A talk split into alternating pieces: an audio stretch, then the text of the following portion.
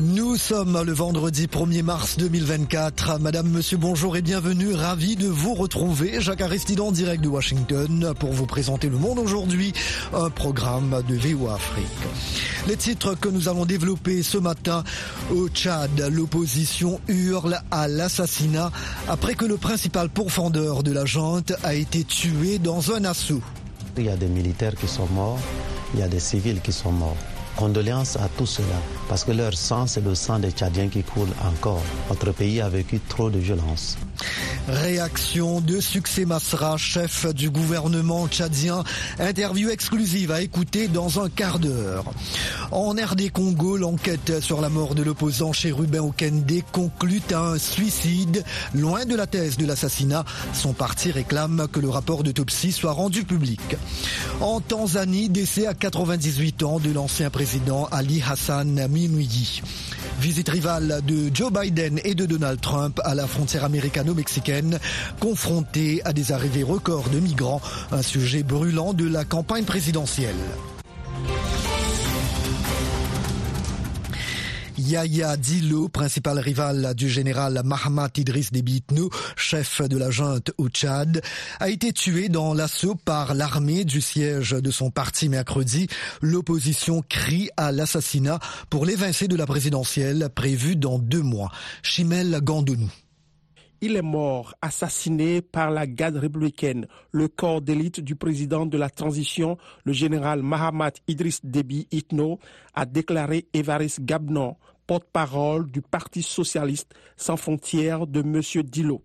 Ça ne peut être qu'un assassinat programmé, a renchéri Rakis Amat, chef du Parti pour le renouveau démocratique du Tchad.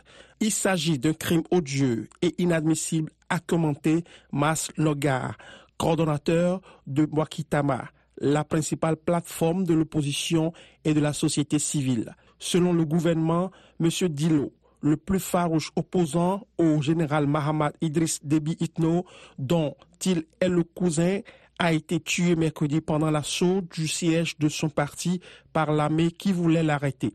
Les autorités l'accusaient d'avoir été l'initiateur d'une tentative d'assassinat du président de la Cour suprême et d'une attaque du siège de tout-puissant service de renseignement.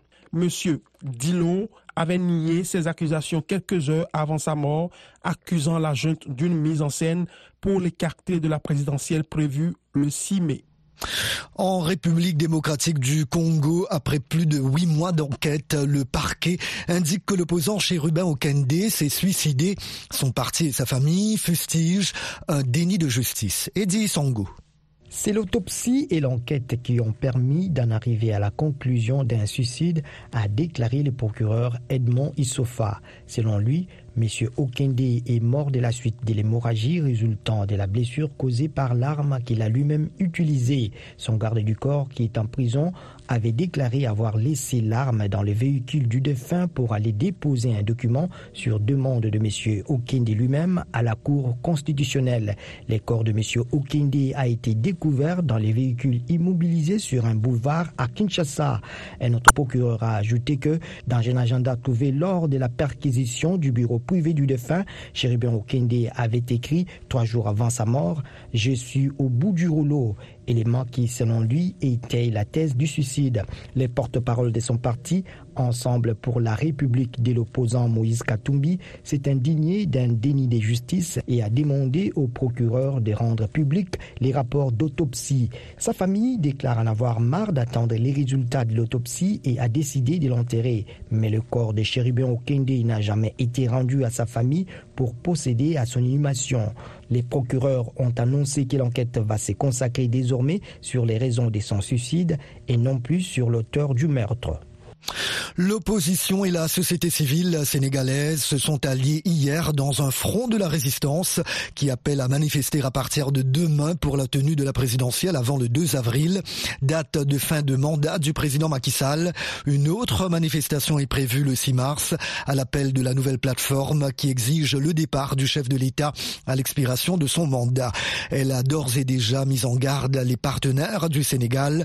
Toute collaboration avec le régime illégitime de Macky Après le 2 avril 2024 sera considérée comme une complicité dans la déstabilisation de notre pays. L'ancien président tanzanien Ali Hassan Mwinyi est mort hier à l'âge de 98 ans. Il a mis son pays sur le chemin des réformes en rompant avec la politique socialiste du père de l'indépendance, Julius Nyerere, mais aussi en introduisant le multipartisme. Michel Joseph. Ali Hassan Mouni a été désigné par Julius Nyerere pour lui succéder à la présidence après son départ du pouvoir. Il a hérité d'un pays en proie à de grandes difficultés économiques après 24 ans de présidence de Nyerere qui avait lancé son projet d'économie socialiste baptisé Ujamaa ou Fraternité en Swahili. Né le 8 mai 1925 dans l'ancienne colonie britannique du Tanganyika, Ali Hassan Mwinyi grandit ensuite dans l'archipel de Zanzibar où il étudie l'islam. Son père voulait qu'il devienne un chef religieux, mais il avait choisi l'enseignement avant de bifurquer vers la politique. En 1964, Tanganyika et Zanzibar fusionnent pour former la République de Tanzanie. Ali Hassan Mwinyi va gravir rapidement les échelons. En 1984, il devient président de Zanzibar, un an avant que Julius Nyerere ne le désigne comme successeur. Il restera dix ans au pouvoir. Outre la libération économique, il est aussi à l'origine de l'instauration du multipartisme en 1992, permettant à des partis d'opposition de se présenter aux élections. L'actuelle présidente, Samia Suluhu Hassan, lui a rendu un vibrant hommage, le décrivant comme un modèle. Le journaliste français Antoine Galindo, incarcéré depuis une semaine en Éthiopie, a été libéré aujourd'hui, indique son employeur, la publication Intelligence.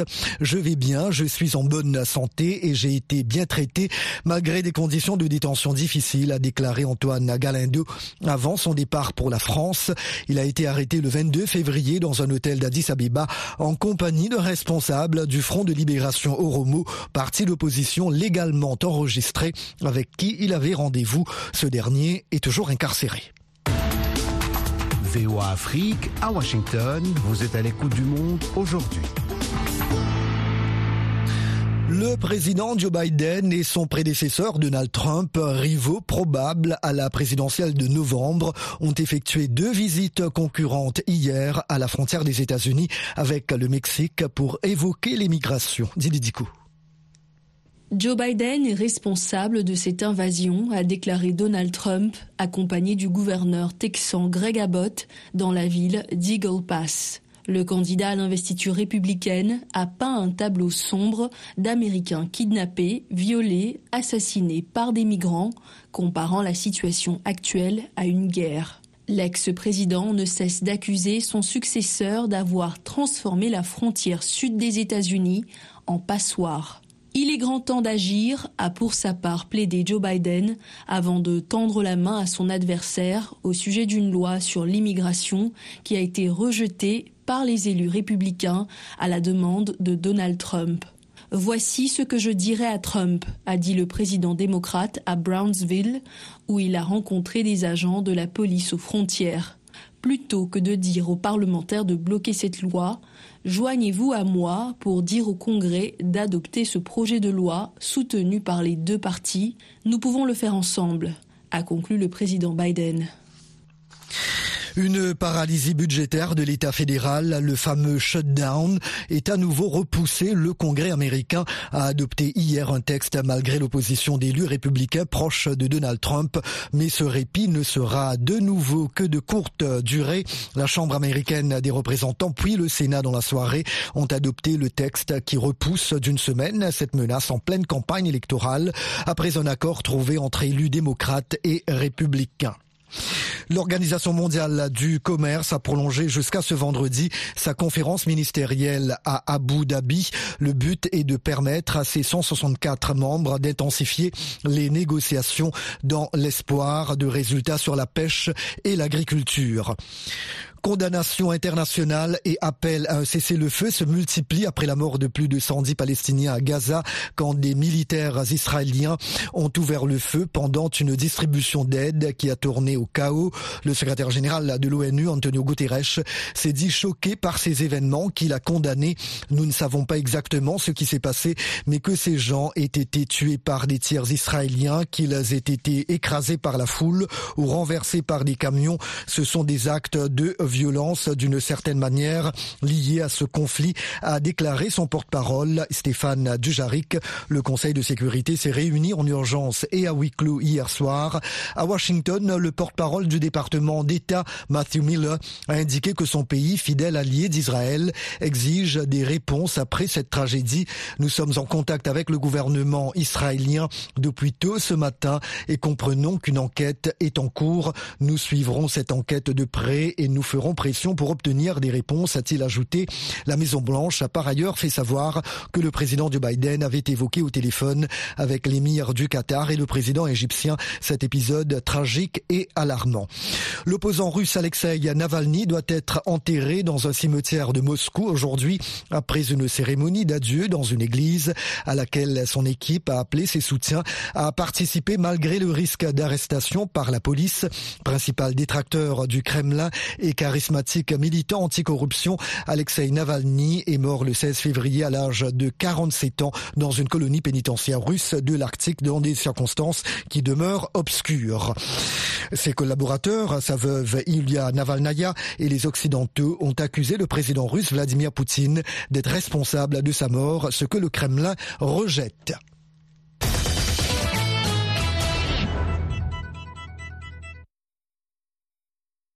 Voilà donc, et voilà donc pour le journal. Voilà pour le journal, sans plus tarder la Minute Éco avec Eric Manirakiza. Ali Hassan Mouini, président de la libéralisation économique de la Tanzanie, est décédé jeudi à l'âge de 98 ans. C'est lui qui a mis la Tanzanie sur le chemin des réformes, rompant avec la politique économique socialiste du père de l'indépendance, Julius Nyerere. Il a ouvert notamment le pays aux importations et a levé les restrictions sur la création d'entreprises privées. Sa libéralisation de l'économie s'est aussi accompagnée de nombreux scandales de corruption qui ont amené plusieurs bailleurs internationaux à suspendre leurs aides en, en 1994.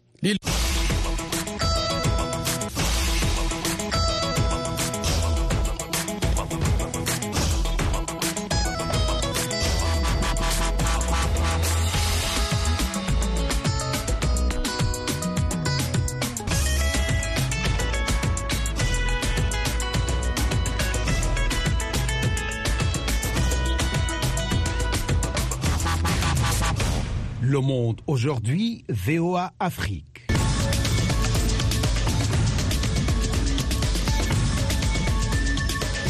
Un grand merci de votre fidélité à VOA Afrique. Vous écoutez Le Monde aujourd'hui en ce vendredi 1er mars 2024. Jacques Aristide toujours au micro. Il est l'heure maintenant de vous proposer la tranche magazine. Nous vous le disions un peu plus tôt, il était le principal rival du général Mahamat Idriss Déby chef de la junte au Tchad. Yaya Dilo a été tué dans l'assaut par l'armée du quartier général de son parti à N'Djamena avant-hier. L'opposition condamne un assassinat pour l'évincer de la présidentielle prévue dans deux mois. Succès Masra, ancien opposant récemment nommé Premier ministre, se dit attristé par les derniers événements dans son pays qui, ajoute-t-il, a vécu trop de violence. En visite aux États-Unis, le chef du gouvernement tchadien a accordé hier un entretien exclusif à Alexandrine Rolognon, ici au siège de la Voix de l'Amérique à Washington. Nous écoutons Succès Masra. Mes condoléances. Mes condoléances, non pas seulement à sa famille, mais mes condoléances aux familles de toutes les victimes, de tous les côtés. Dans cette affaire, il y a des militaires qui sont morts, il y a des civils qui sont morts. Je ne sais pas distinguer entre le sang d'un militaire tchadien ou d'un civil tchadien. Et donc, euh, condoléances à tous ceux-là, parce que leur sang, c'est le sang des Tchadiens qui coule encore. Notre pays a vécu trop de violence. C'est d'ailleurs pourquoi nous avons choisi, nous, de nous engager sur un chemin de réconciliation. Yaya Dilo était accusé euh, d'avoir mené dans la nuit de mardi à mercredi une attaque contre euh, les locaux des services de renseignement. Est-ce que vous pouvez nous éclairer sur les circonstances de cet événement et de cette mort? L'enquête est toujours en cours. Le procureur a annoncé euh, les gens qui, sont, qui ont perdu leur vie. Euh, c'est plusieurs personnes et il y a une enquête qui a été ouverte. Et donc, euh, les conclusions de cette enquête nous permettront de savoir ce qui s'est passé, qui s'est déroulé sur un certain nombre de jours où des institutions étaient en jeu, mais au-delà des institutions, des vies humaines, finalement, ont été emportées. Et donc, ceci est très grave. Même si c'était une seule vie humaine qui était emportée, c'était grave. Il y a plusieurs vies humaines qui sont emportées, c'est très grave. Que des institutions soient visées et que les dirigeants de ces institutions soient visés et que des euh, dirigeants des partis politiques soient visés ou impliqués, tout ça nous amène à l'urgence de sceller ce qui est fragile, de renforcer ce qui est fragile afin de nous permettre d'atterrir à l'aéroport de la démocratie, c'est-à-dire le choix des Tchadiens de leurs dirigeants qui vont répondre à leurs besoins parce que les problèmes des Tchadiens de tous les jours, c'est ça l'essentiel auquel nous devons répondre collectivement. On a vu Yaya Diallo euh, à, vos côtés du temps où vous étiez euh, opposant. Euh, sur le plan personnel, comment vivez-vous la nouvelle de son décès? Je suis chef du gouvernement du Tchad. La mort de n'importe quel, lequel des Tchadiens est un sujet de tristesse pour moi, forcément. À l'échelle d'un pays, il n'y a pas d'ennemis. Il ne peut y avoir que peut-être ponctuellement des adversaires mais on doit pouvoir construire le Tchad de demain avec tous les Tchadiens. Évidemment, pour n'importe qui, les forces de sécurité euh, qui sont tombées, pour moi, c'est forcément un sujet de tristesse. Peu importe la couleur, et pendant ce genre de moments, je ne regarde pas les Tchadiens en fonction de leur casquette politique. Et nous, nous travaillons à bâtir justement ce Tchad où la liberté d'opinion, d'expression, d'assemblée, euh, même de pouvoir se dire on n'est pas d'accord, est une chose aussi. Mais nous devons aussi travailler à être républicains, à respecter les uns les autres, à respecter les institutions, les instances, les personnalités. C'est aussi comme ça que nous allons bâtir un Tchad qui sera un Tchad solide. Donc oui, aujourd'hui, en tant que chef du gouvernement du Tchad, j'ai de la tristesse parce que des compatriotes sont décédés. Indépendamment de qui a raison ou qui a tort, qu'une vie humaine soit perdu et en soit un sujet de tristesse pour moi. Parlons de la prochaine présidentielle au Tchad, dont le calendrier électoral a été euh, publié il y a quelques jours. Euh, le premier tour de la présidentielle aura lieu le 6 mai. Est-ce que vous serez candidat? La question de ma personne n'est pas importante dans cette affaire. C'est un choix qui doit être personnel pour tout le monde. Euh, ce qui est important, c'est que nous avons mis en place des institutions totalement indépendantes qui ont décidé d'un agenda et donc, nous, en tant que gouvernement, mon rôle, c'est de veiller à ce qu'il y ait une élection ouverte. Et les lois qui ont été introduites permettent même les candidatures indépendantes. L'Agence nationale de gestion des élections, l'ANGE, comme on l'appelle, est totalement indépendante. Et tout ça, c'est pour donner des gages d'un minimum d'indépendance pour garantir les conditions d'une élection. Euh, Mais vous avez deux mois jusqu'au scrutin. Il y a deux mois, c'est le 6 mai le premier tour. Euh, quelle est votre marge de manœuvre en si peu de temps pour mettre en place des programmes efficaces et efficients Les institutions sont déjà en place. C'est cette institution-là qui a décidé du calendrier électoral. Une fois que le calendrier électoral est là, que les Tchadiens pourraient candidater librement, une fois que les Tchadiens choisiront leurs dirigeants, ben, ils seront ceux qui seront comptables devant le peuple. Et donc, euh, j'espère que les Tchadiens ont là l'occasion d'organiser la toute première alternance démocratique de l'histoire de notre pays. Ils ont aussi là l'occasion de choisir des dirigeants serviteurs qui vont répondre à leurs problèmes. Et donc, euh, mon rôle en tant que chef de gouvernement, c'est de m'assurer que les élections se tiennent cette année et que cela nous permette donc de finir une transition, parce qu'une transition qui ne prend pas fin n'est plus une transition et ça peut occasionner d'autres problèmes plus graves. Je suis aujourd'hui plus préoccupé par le sort du collectif que par mon propre cas et le choix d'être candidat ou pas, c'est un choix personnel et le moment viendra où euh, nous en parlerons. Succès Masra, le Premier ministre du Tchad, de passage hier dans les locaux de VOA Afrique, ici dans la capitale américaine. Votre rendez-vous quotidien 24 sur 24 sur VOA Afrique, Anjamina au Tchad sur 93.1 FM. Au Sénégal, le chef de l'État maintient qu'il partira à la fin de son mandat le 2 avril, alors que les conclusions d'un dialogue national tenu en début de semaine ont recommandé qu'il demeure à la tête du pays jusqu'à l'installation de son successeur.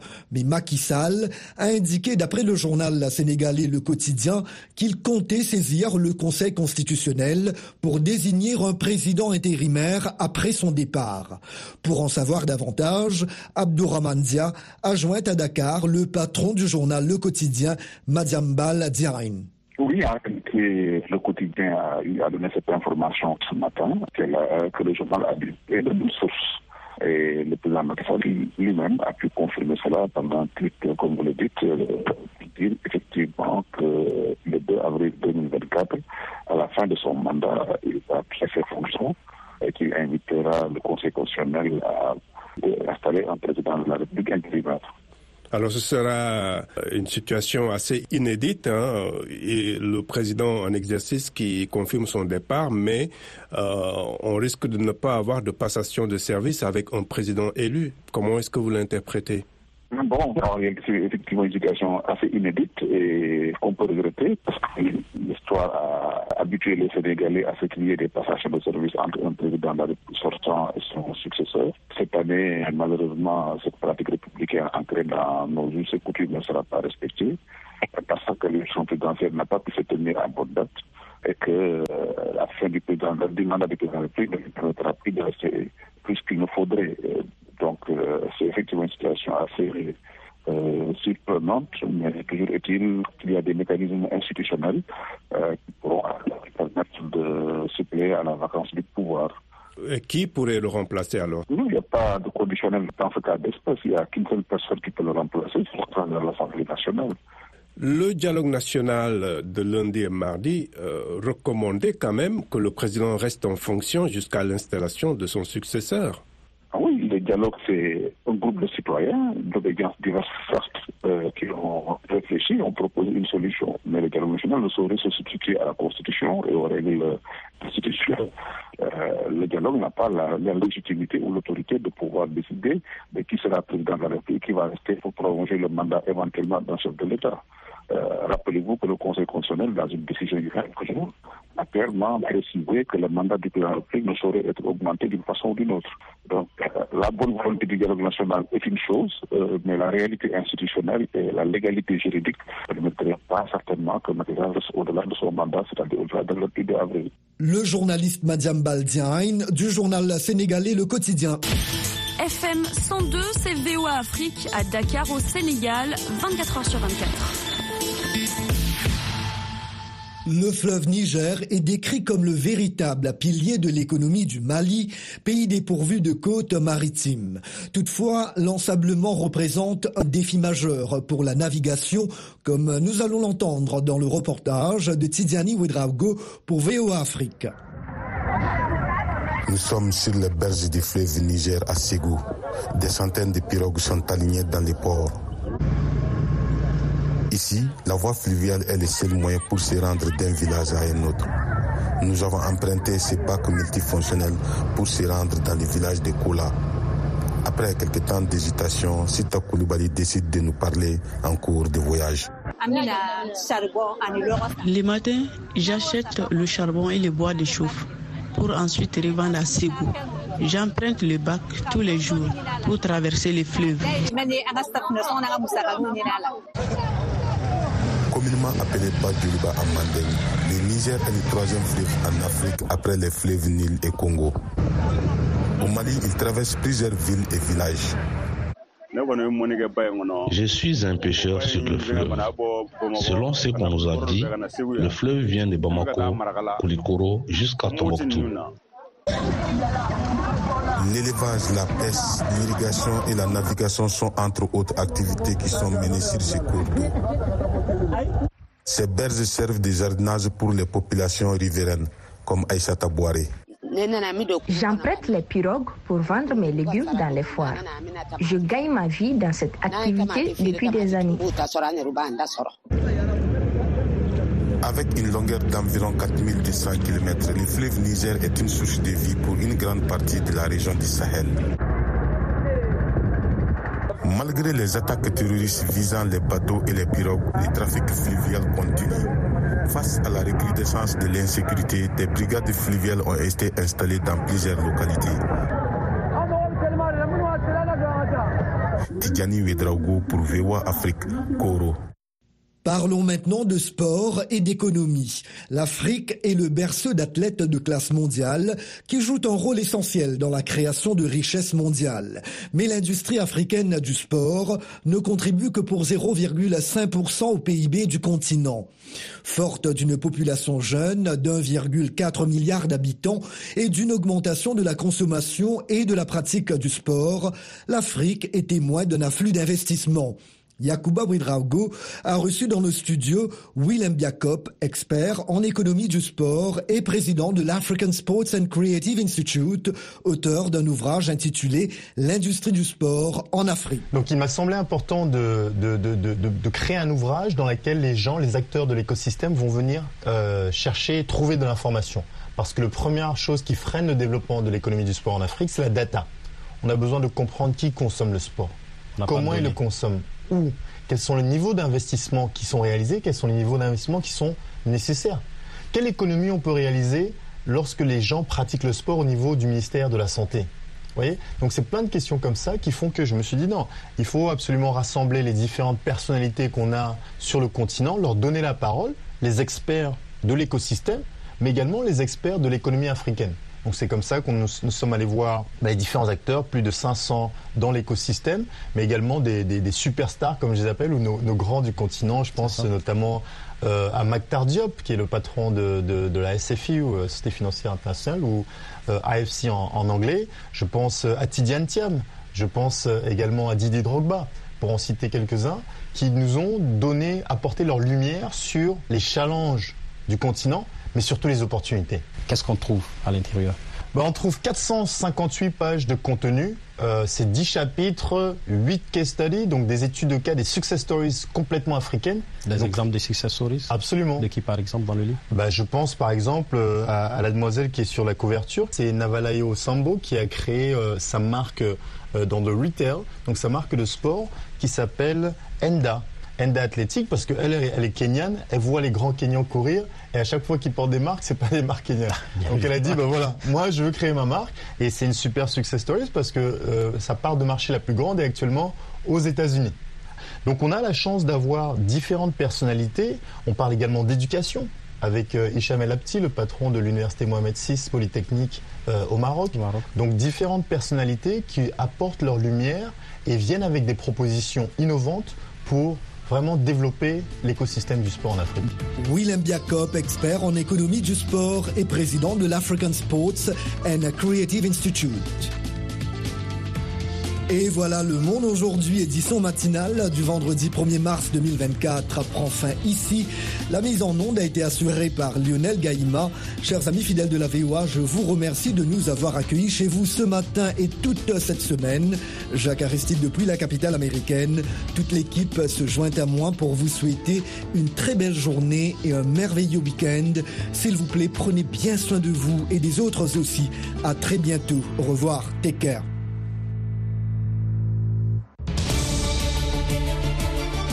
Le président sénégalais Macky Sall a ouvert un dialogue national cette semaine pour parvenir à un consensus sur la date de l'élection présidentielle reportée. 17 des 19 candidats retenus en janvier par le Conseil constitutionnel ont boycotté les discussions. Macky Sall a annoncé un projet de loi d'amnistie qui visera les faits survenus au cours des troubles survenus depuis 2021. Comment percevez-vous l'initiative du président sénégalais?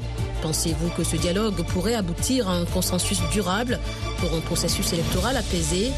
Rendez-vous ce jeudi à 19h temps universel sur VOA Afrique et en rediffusion samedi et dimanche.